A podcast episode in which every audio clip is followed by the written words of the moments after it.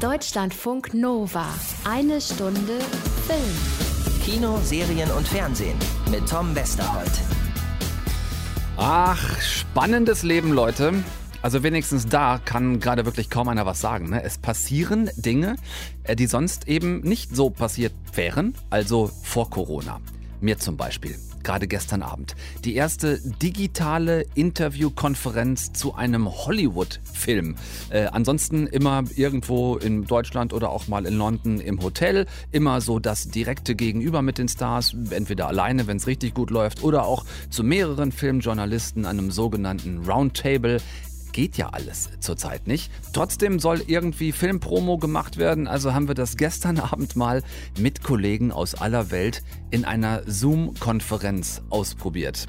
Äh, wie das so war, ob das überhaupt irgendwie war, das erfahrt ihr heute hier. Übrigens, apropos heute und hier, äh, für die von euch, bei denen gerade jetzt, Dienstagabend, der 19. Mai, 20 Uhr 4 ist, eine Stunde Film ist live. Jetzt gerade. Erste Live-Sendung nach zweieinhalb Monaten aus dem Deutschlandfunk Nova Studio in Berlin. Nicht ähm, aus der Zuhause Quarantäne Eigenproduktion, sondern endlich wieder aus unserem Radiostudio hier. Ich äh, freue mich, dass das unter all den wichtigen Hygieneauflagen jetzt wieder geht. So, Anna Wollner kommt auch rein heute. Sie allerdings dann per Leitung. Wir sprechen über die neue Reese Witherspoon-Serie Little Fires Everywhere. Außerdem gucken wir in eine sehr bizarre Netflix-Doku, in der Stars von ihren heftigsten Drogentrips erzählen. Auf Arte geht's mit Franz Bieberkopf für 14 Folgen ins Berlin von 1928. Zumindest in das Berlin, wie es Rainer Werner Fassbinder Anfang der 80er Jahre gesehen hat. Und eine 10 Years Cinema Challenge haben wir auch. Also, soweit das Wichtigste für die Show heute. Habe ich irgendetwas Wesentliches vergessen?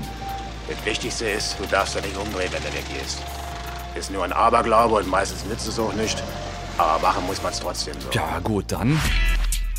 Deutschlandfunk Nova. Also ich gebe zu, ich war tatsächlich erst einigermaßen skeptisch, ob das jetzt wirklich so eine gute Idee ist. Interviews per Videochat mit Menschen, die irgendwo in Hollywood sitzen, ähm, vor allem gemeinsam in so einem virtuellen Interviewraum mit anderen internationalen Filmjournalisten, Kollegen zusammen und dabei jeder von uns aber doch irgendwie bei sich zu Hause. Wie würde das funktionieren? Wie spricht man sich da mit den Fragen ab? Viele unklare Variablen, aber wo die Chance dann schon mal da war, beispielsweise mit Hip-Hop-Urgestein und Schauspieler Ice Cube von Wohnzimmer äh, zu Wohnzimmer zu quatschen, da hab ich dann halt gedacht, ach, machst du das halt einfach mal mit. Gestern Abend, 9 Uhr ging's los, also 9 Uhr abends bei uns, 12 Uhr mittags in LA. Es ging da aktuell um den Musikfilm The High Note. Ende Juni kommt der bei uns in die Kinos. Hm, hoffentlich, wenn dann bis dahin alle Kinos wieder aufhaben. Langes Thema. Sprechen wir dann ausführlicher drüber, wenn es soweit ist. Tracy Alice Ross, die Tochter von Legende Diana Ross, spielt hier so eine ja, mittlerweile etwas gealterte Soul-Diva, einen absoluten Weltmusik-Megastar. Und Ice Cube spielt ihren Tourmanager. Das schon mal als Info vorab. Mit den beiden habe ich dann gestern Abend auch sprechen können. Aber erstmal äh, wurden wir Filmjournalisten von überall auf der Welt, also Kollegen aus Europa, Amerika, Australien, Asien, äh, wurden in so einer Art Sammelchat zusammengepfercht. Der ganze Bildschirm, also irgendwie so voller Briefmarken großer Kollegen und dann so erste offizielle Ansagen der betreuenden Filmagentur, wie das hier mit den Stars gleich alles dann ablaufen soll. Hey everyone, how is it going? My name is Adam. Uh, we are going to have time for one question from each of you, and I will go ahead and call your name. I'm going to keep you on mute until then. Please unmute yourself. As soon as uh, you're ready to ask your question, please uh, slate your name and your outlet. Uh, there's no time for a follow-up, unfortunately, but um, we are going to get started now. Okay, also äh, in wieder neu zusammengesetzten Chatgruppen ging es dann aus diesem Sammelchat raus und in so ein virtuelles Zimmer rein. Also man kriegte dann wieder einen neuen Link per Mail, neues Login, neues eingeladen werden und dann äh, nix mit, ja, ich stelle mal eine Frage, so wie sonst im Hotel. Stattdessen der Chat Host. Er teilt einem das Wort und mutet einen auch direkt, sobald man die Frage ausgesprochen hat. Äh, Im Fall von Tracy Alice Ross hat sich das dann so angehört, inklusive meiner Frage, ob es für sie eher jetzt ein Vor- oder Nachteil war, dass sie die augenscheinlich perfekte Vorlage für ihre Rolle in der eigenen Mutter hatte. Tom, we have you up next. Hi, Tracy. Good to see you. Hi, Tom. Um, question is um, Would you say it made things easier for you or even more complicated that you had kind of the obvious role model for the character you play in your own mother, Diana Ross? Um, I never thought about it in all honesty. Um, I was so focused on the work of it. Um, it didn't dawn on me until I started doing press that everyone was going to be like, is this based on your mom? So, um, you know, I've lived as my mom's daughter for so long that it's not the first thing that I think of. it's not, it's not, it's not the first thing that I go to. Ja, ich durfte also meine Frage stellen, also wohlgemerkt meine Frage, Einzahl. So, und dann gab es die Antwort darauf von der briefmarkengroßen Tracy Alice Ross, die, soweit ich das erkennen konnte, genau wie ich gestern Abend dabei in ihrem Wohnzimmer saß äh, und die sich zum Glück wirklich große Mühe gegeben hat, ähm, allen bei nur einer Frage, die wir jeweils nur hatten, wenigstens eine wirklich gute Antwort zu geben. Also das war dann soweit echt in Ordnung. Ja, und, und ringsherum, also um den Star, die ebenfalls äh, Briefmarken großen Wohnzimmer von unter anderem auch Anna Wollner, die war auch dabei. Und dazu die Wohnzimmer und Küchen und Büros von Kollegen aus Amerika, Italien, Holland, Australien. Also die Wohnungen der anderen sechs Kollegen da in meinem Raum. Jeder eine Frage, dann rausschmiss, zurück in den Sammelchat und nächste Mail, nächster Link, nächster Klick, nächste Einladung, dann in den Ice Cube Chat. Anderer virtueller Raum also, selbes Spiel, inklusive meiner Frage nach der seiner Meinung nach realistischen oder jetzt nicht so realistischen Darstellung des Musikbusiness im Film. please keep yourselves on mute. Um, we're going to go box by box so we can keep this a little bit organized. Um, one question per person. You guys were already prompted that. And we can just go ahead and get started. Also, remember to slate your name before you ask your question.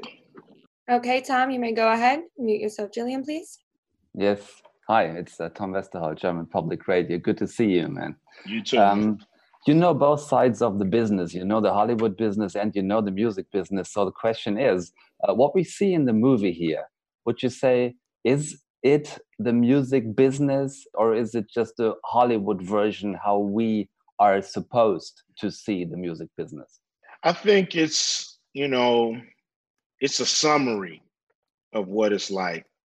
I think uh, when you when you put the story together uh, with the cinematography, uh, with the music, with the anxieties um, that artists have, you know, you start to really get a sense of, you know, what an artist that may look like they're on top to you, what they're really going through inside. So I think it's a great, you know, way to pull back the curtain a little bit and um and see how how it all kind of blends together. Ja, Mikro an, Mikro aus, Frage gestellt, alle wieder raus, zurück in den Sammelchat, warten, listen and repeat. Also ein organisches Gespräch mit jemandem sieht ein klein bisschen anders aus und hört sich auch anders an. Das Ganze ging dann so von 9 Uhr gestern Abend bis kurz vor 12, also bis kurz vor Mitternacht. Vier Interviews waren es insgesamt und das Fazit ist jetzt, also meins zumindest, als Corona-Notlösung, um überhaupt Kontakt zur Filmbranche zu halten, okay, aber jetzt bitte nicht als Modell für nach Corona, liebe Filmverleiher. Also nicht so nach dem Motto, ach, das hat jetzt einmal geklappt, ne? Machen wir in Zukunft einfach immer so günstig. Äh, da geht wirklich der persönliche Kontakt geht flöten und am Ende auch zu viel ähm, Audioqualität. Ne? Also selbst wenn ich jetzt sagen kann, ich äh, habe gestern von meiner Couch aus mit Ice Cube auf seiner Couch gezoomt und hatte nebenbei noch ein schönes Glas Weißwein neben dem Rechner stehen, was von all denen ja keiner sehen konnte, war es jetzt trotzdem nicht das, wie ich meine Interviews und Talks in Zukunft bitte gerne führen wollen würde. Sobald es wieder gesundheitlich vertreten ist äh, oder vertretbar ist, bitte echte Treffen mit echten Menschen und nicht mit virtuellen Briefmarkenfensterstars. Vielen Dank. Deutschlandfunk Nova. Eine Stunde Film. Hollywood-Schauspielerin Reese Witherspoon, das kann man bei ihr wirklich so sagen, hat sehr erfolgreich die Seiten gewechselt über die Jahre. Die 44-jährige Schauspielerin, die bekannt geworden ist mit Filmen wie Natürlich Blond und auch mit Walk the Line, für den sie einen Oscar gekriegt hat, steht nicht mehr nur vor der Kamera und das seit längerer Zeit schon, sondern auch immer häufiger hinter eben jener als Produzentin. Ähm, allein bei den Serienhits Big Little Lies und The Morning Show hat sie das getan und jetzt auch bei der Romanadaption Little Fires Everywhere. Äh, ab Freitag ist diese Serie bei Amazon Prime neu draußen und jetzt raten wir alle mal, wer da schon reingeguckt hat. Hallo Anna. Hallo lieber Tom, ich schockiere dich jetzt vermutlich, wenn ich dir auch sage, ich habe auch das Buch gelesen. Jetzt hör doch mal auf, du bist so ein Streber. Buch gelesen, Serie geguckt. Ähm, lass uns trotzdem für die, die noch nicht so weit sind wie du, erstmal klären, worum es in Little Fires Everywhere überhaupt geht. Ähm, manche haben ja weder vielleicht das eine noch das andere getan bisher.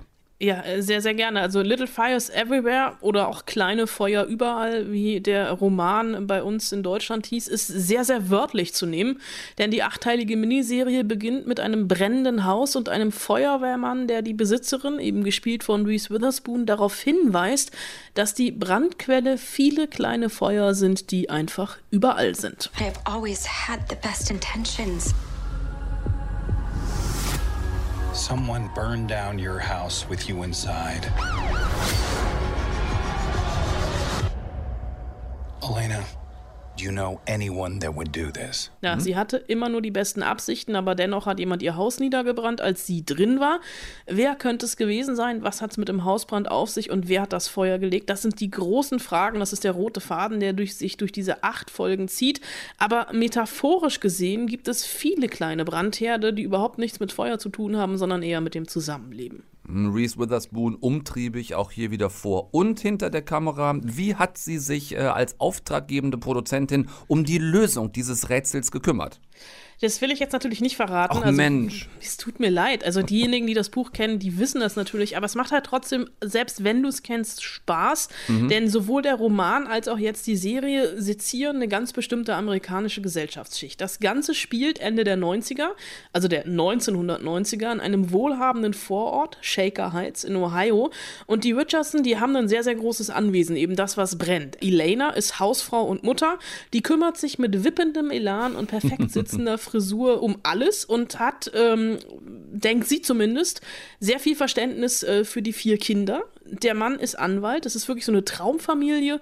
Nur die jüngste Izzy, die tanzt etwas aus der Reihe, ist so ein bisschen die Rebellin der Familie. Ja. Und dann gibt es noch Mia Warren, die ist alleinerziehende Mutter, Künstlerin äh, und die ist mit ihrer Tochter Pearl neu in der Stadt und die leben erstmal im Auto. Ja, das klingt jetzt auch nicht unbedingt so, als wären die zwei geradezu prädestiniert, um aufeinander zu treffen. Nee, aber Elena, die hat so eine Art Helfersyndrom und heuert Mia als Haushälterin an, weil sie Gutes tun will. Ähm, dass das irgendwie so latent rassistisch ist, ähm, merkt sie überhaupt nicht. Ähm, das checkt sie nicht. Das, darauf muss ihr Mann sie aufmerksam machen und das tut sie dann auch direkt ab, weil Rassismus ist für sie so eigentlich, es kann nur ein schweres Verbrechen aus den Nachrichten sein, mhm. wo Leute erschossen werden, aber nichts Alltägliches, dass jetzt die weiße, reiche Frau kommt und die schwarze, in Anführungszeichen mittellose Künstlerin direkt anstellt, um ja. ihr einen Job zu geben.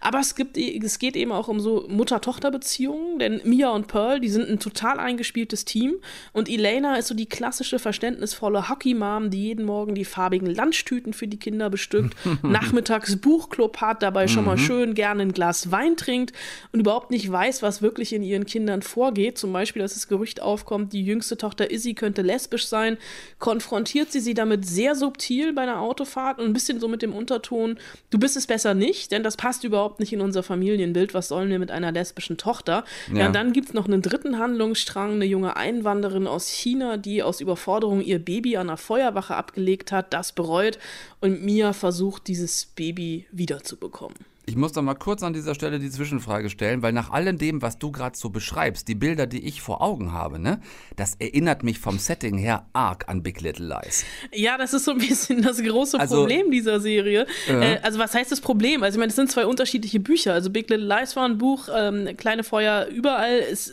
ist, das sind eigenständige Geschichten, aber tatsächlich ja. Reese Witherspoon hat so ein Händchen dafür. ähm, eigenes Typecasting zu betreiben. Mhm, mhm. Ja, ja, kann ich mir sehr gut vorstellen. Äh, neben ihr in der anderen großen Hauptrolle, also neben Reese Witherspoon, äh, haben wir Carrie Washington. Ähm, kennt man unter anderem aus der Serie Scandal oder auch aus Tarantinos Django Unchained. Ähm, wie machen sich die beiden jetzt zusammen? Also es ist für beide die perfekten Rollen. Ne? Also klar, dieses Typecasting äh, von Reese Witherspoon, dieser Weiterdreh, es mhm. ist wirklich ein Weiterdreh aus Big Little Lies. Einfach nur eine andere Küche, in der sie steht. Blond, reich, Hausfrau, mhm. liebt ihre Kinder und merkt überhaupt nicht, wie oberflächlich sie dabei eigentlich ist. Washington, die guckt mir manchmal ein bisschen zugequält. Die hat so einen Gesichtsausdruck, so immer an der Grenze. Die steht immer unter Strom, ist kurz davor zu explodieren. Aber die beiden tragen diese Serie natürlich. Für diejenigen, die das Buch kennen, noch die Frage, ähm, also das Buch kennen, Kleine Feuer überall, war ein Bestseller, du hast es gesagt. Wie nah dran am Buch ist die Serie und wie gelungen findest du die Umsetzung? Also es ist schon sehr, sehr nah dran. Äh, Celeste Nge, die äh, ähm, Autorin, die war auch Co-Produzentin der Serie und hat die Arbeit an den Drehbüchern als Beraterin ja, ich würde jetzt nicht sagen überwacht. Das hat ja schon bei Twilight fantastisch funktioniert. Ja, aber hier funktioniert es wirklich. Es gibt okay. einen großen Unterschied, aber der macht die Serie, hebt da nochmal so eine neue Ebene rein. Denn ähm, im Buch ist Mia weiß und äh, hier wird sie jetzt von Carrie Washington gespielt mhm. und dadurch bekommt der Rassismus in dieser Serie so eine neue Konnotation. Und die erste Folge ist inszeniert von Lynn Shelton, die amerikanische Indie-Regisseurin, die letzte Woche überraschend gestorben ist. Mhm. Es ist alles so ein bisschen High-End 90er soapig, aber es macht definitiv Spaß dabei zuzusehen, wie diese scheinbar scheinbare Vorstadtidylle in Flammen aufgeht. Das sagt eine einigermaßen begeisterte Anna Wollner über Little Fires Everywhere. Die achteilige Miniserie basierend eben auf dem gleichnamigen Roman ist ab jetzt dieser Woche Freitag bei Amazon Prime draußen. Könnt ihr selber gucken. Deutschlandfunk Nova. Eine Stunde Film. So, jetzt mal die kleinen Öhrchen ganz weit aufgespannt, was der Onkel da erzählt. I don't think psychedelics are the, the answer to the world's problems, but they could be a start. Ja, ich wiederhole das kurz für euch. Psychedelische Drogen, wie zum Beispiel LSD oder Pilze, sind vielleicht nicht die Lösung für die Probleme dieser Welt, aber sie könnten ein Anfang sein. Das sagt hier nicht irgendein bis unter die Hirnrinde dicht gequarzter Crackhead, sondern der ehrwürdige Herr Sting. Ja, genau der Sting. Musikalisches Jahrhundertgenie, Frontmann von The Police, einer der ohne jede Diskussion wichtigsten Bands seit Erfindung der Bands. Mich davon leicht verstören lassen habe ich auf Netflix. Da gibt's nämlich jetzt den neuen Doku-Film Psychedelische Abenteuer. Have a good trip. Stars wie eben äh, Sting, gerade gehört, äh, Carrie, Prinzessin Lea Fischer, Gott hab sie selig, Ben Stiller oder auch hier, äh, Comedian Sarah Silverman erzählen da von ihren, ja genau, beeindruckendsten Drogentrips. I don't remember anything other than he handed it to us and we just went boop, boop. And it's always when you say I don't feel anything, it's usually the tipping point. Do I feel anything? What is feeling? Das ist dann immer genau der Punkt in der Doku, an der die Drogenerlebnisse der Stars in Form so kleiner äh, Woodstock-artiger Zeichentrick-Einspieler bebildert werden. Auftritt Sting, again, mit dem Trip, der ihn von seinem Landhaus in einen nahegelegenen Wald führte. Very quickly, I entered this psychedelic realm. Everything is coming alive. The grass starts talking to me. Mhm. Natürlich, das Gras fing an, mit Sting zu sprechen, was in der Situation nur so halb brauchbar war, weil ihn ein benachbarter Bauer gerade um Hilfe angefleht hatte, ihm bei der komplizierten Geburt eines Kalbs zu helfen. Und wie das Kalb da so feststeckt in Mutter Kuh und Sting am Strick am Kalb zieht, sieht er doch tatsächlich, wie ein großer, bunter Regenbogen hinten aus der Kuh schießt, oder es waren dann halt doch nur 15 Hektoliter Fruchtwasser und Sting von oben bis unten voller Kälbchengeburt. Es sind wirklich, es sind echt krasse Stories. Es sind so knapp eineinhalb Stunden Drogen, Doku und natürlich Entschuldigung, ist das nicht immer alles nur lustig, was da so rauskommt. Ne? Nicht, dass ihr am Ende denkt, ich lade euch hier auf eine Home Entertainment LSD Party ein. Würde ich selbstverständlich nie machen. Guckt's euch an und vielleicht habt ihr ja am Ende sogar ein Fazit wie, ja, Ben Stiller. I took acid once, maybe even didn't need to. Probably could have just watched this documentary. Manchmal reicht eben auch einfach eine Doku über Drogen, dann muss man die nicht mehr selbst nehmen. Es kann ein großer Vorteil sein. Psychedelische Abenteuer. Have a good trip. Ist jetzt auf Netflix. Ich weiß nicht. Ich fand's höchst unterhaltsam. Und sehr lehrreich natürlich. Verdammt nochmal. Check it out. Deutschlandfunk Nova. Eine Stunde Film. Es geht langsam wieder los mit der großen Leinwand. Es ist eine vorsichtige Ansage im Moment. Der Bundesverband der Kinobetreiber hat eine Liste rausgegeben, wann, wo die Kinos wieder öffnen. Äh, es ist natürlich auch hier alles wieder Ländersache. Also auch da gibt es keine bundeseinheitliche Entscheidung oder Regelung. Im Moment sieht es so aus, dass die ersten, die aufgemacht haben, die Hessen waren. In der vergangenen Woche am 15. Mai war offiziell da wieder es möglich, die Kinos aufzumachen. Natürlich unter der Einhaltung der allgemeingültigen äh, Hygiene- und Abstandsregeln, die nun mittlerweile jeder von uns kennt. Äh, also auch im Kino gilt natürlich im Augenblick Mundschutzpflicht für Mitarbeiter genauso wie für Kinogäste. Es dürfen natürlich Kinosäle nicht ausverkauft werden. Es muss genug Platz zwischen den einzelnen Sitzen bleiben und so weiter. Ich glaube, das muss ich nicht alles nochmal wiederholen. Das habt ihr alles in vergangener Zeit äh, ausreichend genug mitbekommen.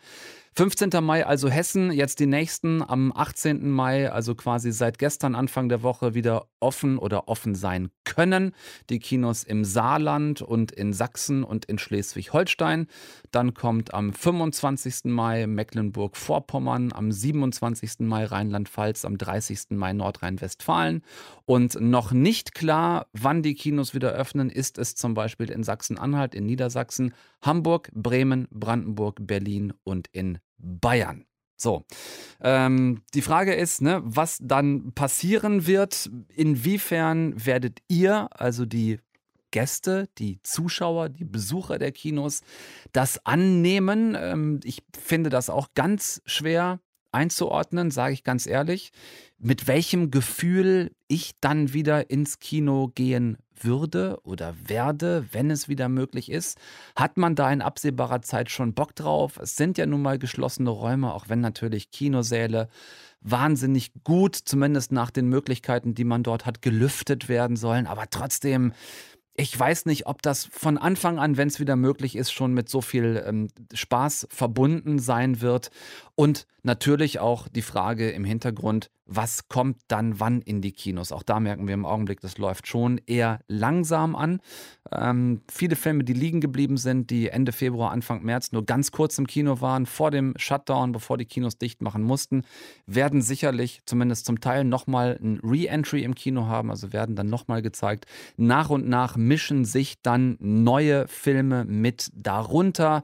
Also wir werden schon noch eine ganze Zeit, denke ich, Geduld haben müssen, bis es irgendwann mal wieder sowas wie einen ganz normalen Kinobetrieb geben kann. Wenn ihr eine Meinung dazu habt und ich bin mir sicher, ihr habt eine, dann behaltet sie nicht zurück. Schreibt sie mir gerne, würde mich interessieren. Entweder über die sozialen Netzwerke an mich persönlich oder äh, gerne auch eine Mail an mail.deutschlandfunknova.de. Wie macht ihr das in Zukunft, wenn man wieder ins Kino darf? Geht ihr rein oder habt ihr ein mulmiges Gefühl? Ähm, wüsste ich, wie gesagt, gerne, wie, wie ihr es einschätzt.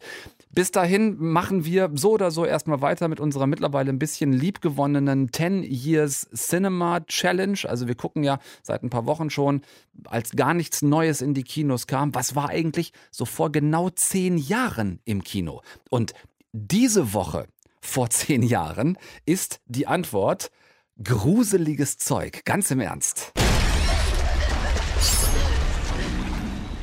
Hallo, Chris. Wer bist du? Du brauchst überhaupt keine Angst zu haben. Das wird nicht. Ein klein bisschen wehtun. Da, ich weiß nicht genau, ob der nicht vielleicht ein klitzekleines bisschen geflunkert hat, der Freddy Krüger. Äh, ob das mit dem Rasiermesserhandschuh nicht doch da ein kleines bisschen gezwickt haben könnte. A Nightmare on Elm Street, das Reboot von 2010. Das war neu im Kino damals, Ende Mai vor zehn Jahren. Mit Jackie Earl Haley als menschenaufschlitzender Albtraumkiller mit Grillgesicht und Ringelpulli. Nicht mehr mit dem legendären Robert Englund wie im Original. Und äh, vor zehn Jahren mit einer noch jungen und einigermaßen unbekannten Rooney Mara als eine von denen, die sich im Schlaf gegen den Schlitzekiller stellen. Gibt's im Stream als Pay-per-View, unter anderem bei Amazon, bei iTunes, Google Play, Freenet Video und noch einigen anderen, aber auch mal bei Netflix ohne nochmal extra drauf zu zahlen, wenn man das bereits hat. Ja, wer sich also zehn Jahre später nochmal gruseln will, A Nightmare on Elm Street, ein Film wie Reiswaffeln. Schmeckt eigentlich überhaupt nicht, aber dafür macht's wenigstens nicht satt oder zufrieden. Popcorn-Kino könnte man sagen. Ähm, ja, nur halt ohne Popcorn. Ne? Und ohne Kino. Warum stelle ich euch den Mist überhaupt vor? Vielleicht, vielleicht, weil der vor zehn Jahren nun mal neu im Kino war und wenn ihr den jetzt nicht guckt, dann macht's ja wieder keiner. So, also stellt euch nicht so an, seid ein guter Horrorfilm-Samariter. Alle zusammen. So. Wenn ihr was Gehaltvolles wollt, dann guckt ihr eben das hier. Als ich dann gesehen habe, äh, war ich total von Socken und habe gedacht, Wahnsinn, kann nicht sein.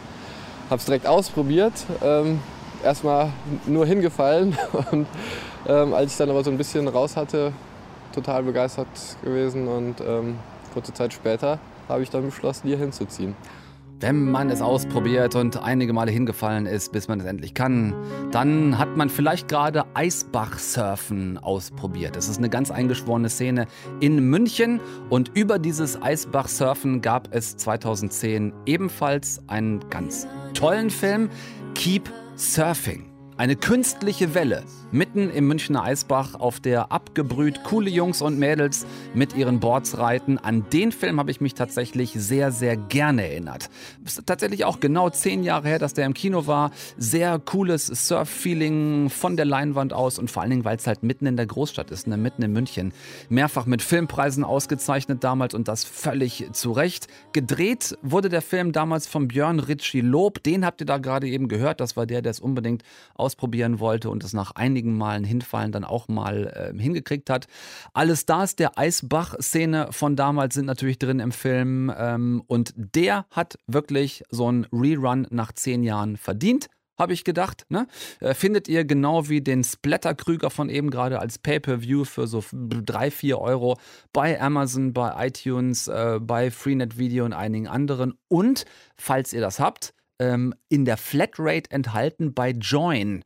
Die wollen wir mal auch nicht vergessen. Ne? Also wer es hat, der kann äh, Keep Surfing dort äh, gucken, ohne auch nochmal was draufzahlen zu müssen. So, zweimal 10 Years Challenge. Also diese Woche, ich, äh, ich wollte euch mit nur Freddy Krüger dann doch irgendwie auch nicht alleine lassen. Das hat sich dann nicht so gut angefühlt. Also zweimal 10 Years Challenge diese Woche. Einerseits ganz ohne Hirn, dafür andererseits nämlich hier mit ganz viel Stil, mit ganz viel Irie und ganz viel Hang Loose. Und das, wie gesagt, mitten in München. Deutschlandfunk Nova. Eine Stunde Film. Als kleinen Rausschmeißer für heute aus der einen Stunde Film gehen wir nochmal kurz gemeinsam über die Arte Mediathek, denn mir ist neulich nochmal klar geworden, dass jetzt ja eigentlich gerade zu dieser Zeit tränendes Auge an dieser Stelle die internationalen Filmfestspiele von Cannes wären. Ist natürlich auch nix dieses Jahr, logischerweise. Also die Berlinale hat in dem Corona-Zusammenhang wirklich Schwein gehabt, dass sie noch stattfinden konnte. Danach ist erstmal alles, ja, bis auf weiteres abgesagt worden. Cannes fällt ganz aus. Erst nächstes Jahr wird es das Filmfest wieder geben, nur den European Film Market. Den wird es im Juni geben in Cannes, aber kein Festival.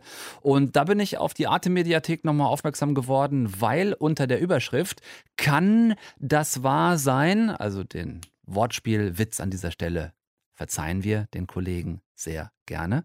Unter der Überschrift Kann das wahr sein, findet ihr hier diese Rubrik, äh, die betitelt ist mit Die Filmfestspiele von Cannes finden statt und zwar bei Arte, eine Filmauswahl zur Feier des Festivals. Und das ist wirklich ganz schön, weil Arte da einige Filmklassiker aus vielen vergangenen Jahren Cannes Filmfestival zusammengestellt hat. Da findet ihr unter anderem äh, Meine Nacht bei Maut oder Paranoid Park oder Die schöne Querulantin. 228 Minuten Malerporträt Äh, habe ich neulich tatsächlich nochmal geguckt. Äh, ich habe es nicht ganz geschafft, ich gebe es zu, 228 äh, Minuten, ne, das könnt ihr selber ausrechnen, das sind, sind, das sind also fast, das sind fast einige Stunden Film, ähm, aber ich habe zumindest noch mal reingeguckt, es ist, ein, es ist wirklich eine tolle Geschichte, die da erzählt wird. Es gibt eine schöne Kan-Doku hier bei Arte in der Mediathek, könnt ihr euch angucken und ihr findet auch jetzt in der Arte Mediathek, und da habe ich mich total gefreut, das hier.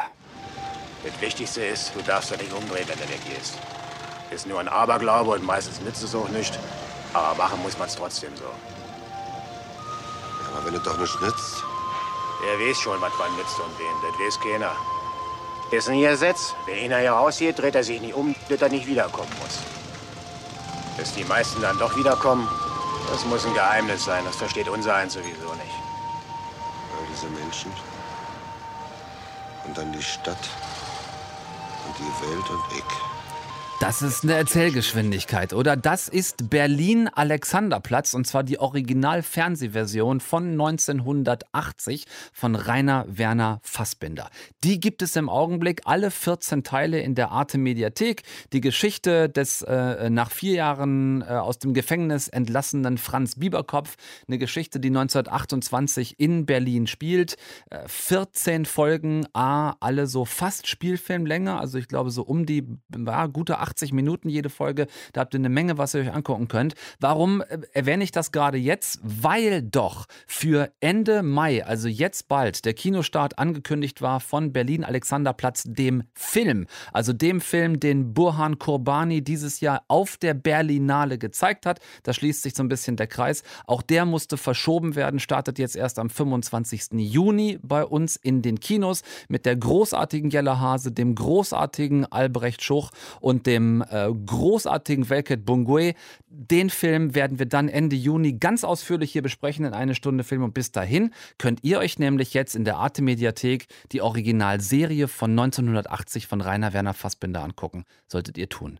Tom Westholt ist raus für heute. Ich wünsche euch eine gute Zeit. Bis nächste Woche. Dann hören wir uns wieder. Tschüss mit Ös. Deutschlandfunk Nova. Eine Stunde Film. Jeden Dienstag um 20 Uhr. Mehr auf deutschlandfunknova.de.